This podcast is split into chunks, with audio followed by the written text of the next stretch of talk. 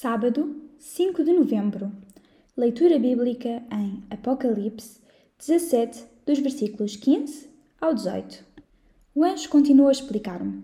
Todos aqueles mares sobre os quais a mulher está sentada representam povos, multidões, nações e línguas.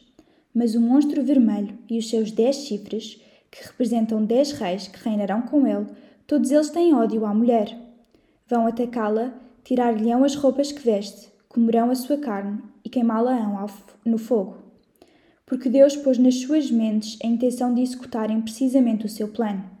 E assim concordarão todos em dar o seu poder ao monstro, até que se cumpra a palavra de Deus. A mulher que viste representa a grande cidade que tem sobre o seu poder todos os governantes da terra. No pensamento religioso judaico havia a grande consolação de que os mártires e santos participariam na grande vitória de Deus. Na concepção religiosa dos judeus, este combate entre as forças do bem e do mal estava bem presente. Miqueias 3.3 fala destes inimigos selvagens que comem a carne dos seus adversários, o povo de Deus. Lembremos-nos que uma forma de torturar os cristãos e de os matar nos circos do Império Romano era colocar os cristãos dentro de panelões de óleo a ferver. Dava a ideia de que os iam cozinhar para os servirem como refeição.